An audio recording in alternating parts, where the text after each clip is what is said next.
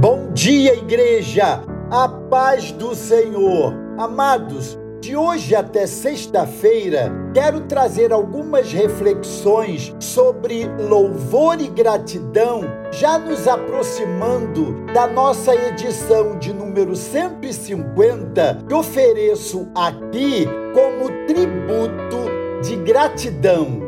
Hoje quero ler o texto de Atos, capítulo 16, versos 25 e 26, pois é o reflexo dessa postura de louvor, mesmo diante de uma situação extremamente desconfortável. Por volta da meia-noite, Paulo e Silas oravam e cantavam louvores a Deus, e os demais companheiros de prisão escutavam. De repente, sobreveio tamanho terremoto que sacudiu os alicerces da prisão. Abriram-se todas as portas e soltaram-se as cadeias de todos. Gente, que cenário difícil esse! Numa prisão da cidade de Filipos, encontramos o apóstolo Paulo e Silas, seu companheiro de jornada,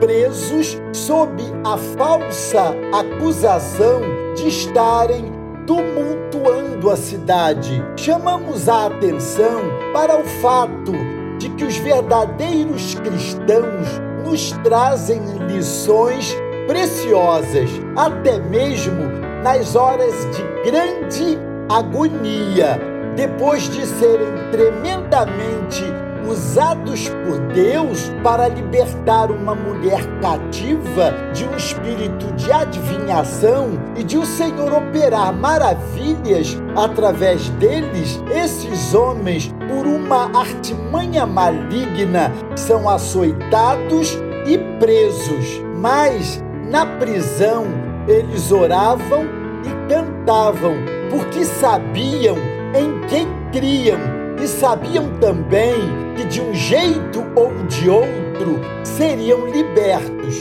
Quantos estão se sentindo assim, necessitados de liberdade e de folga, sentem-se aprisionados, criticados, acusados injustamente, feridos perseguidos, empurralados e desesperadamente necessitados de uma intervenção poderosa de Deus em suas vidas. Muitas vezes essas cadeias não são físicas, mas emocionais ou espirituais. Muitos em nosso meio se encontram presos ao medo, à intransigência, a julgos insuportáveis, à ansiedade ou mesmo a vícios e inclinações. Nesta hora, o Espírito Santo de Deus quer falar com todos os que ouvem essa palavra, se sentem assim e carecem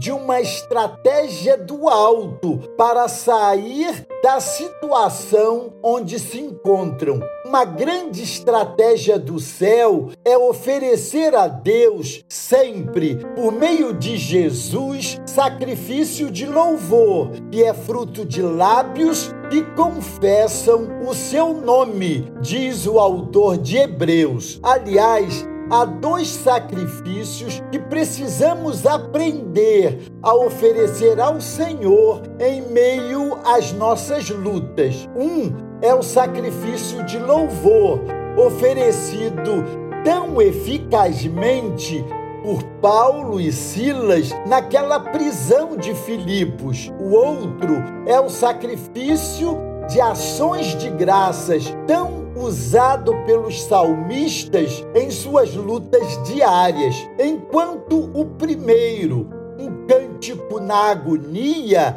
é entoado para glorificar o Senhor no meio do sofrimento, o segundo é a gratidão pela vitória, antes mesmo do fim do combate. Paulo e Silas oravam cantavam louvores a Deus, porque criam que Deus era a única saída possível para aquela situação. Você ouviu isso?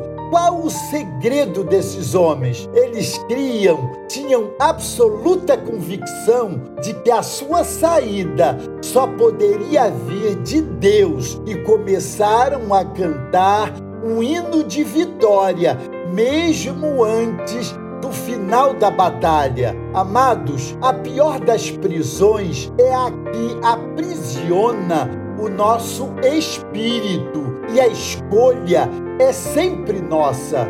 Fomos alcançados para andar em liberdade. O que aconteceu a Paulo e a Silas pode acontecer com você agora mesmo. O Senhor mandou terremoto e estremeceu aquela prisão, sacudindo as bases daquele lugar. De repente, é isso que está faltando em nossa vida: acionar a força do céu, acionar a artilharia celestial a nosso favor, através da oração e do louvor a Deus. Tome uma atitude e comece agora mesmo oferecendo ao Senhor a sua oração e o seu sacrifício de louvor. O nosso apelo aqui é esse: comece agora mesmo a orar e a louvar a Deus. Não tema os terremotos, porque eles provocam quebra de cadeias e abertura de prisões até os terremotos têm o seu lugar nos planos perfeitos de Deus. Creiamos. Deus os abençoe.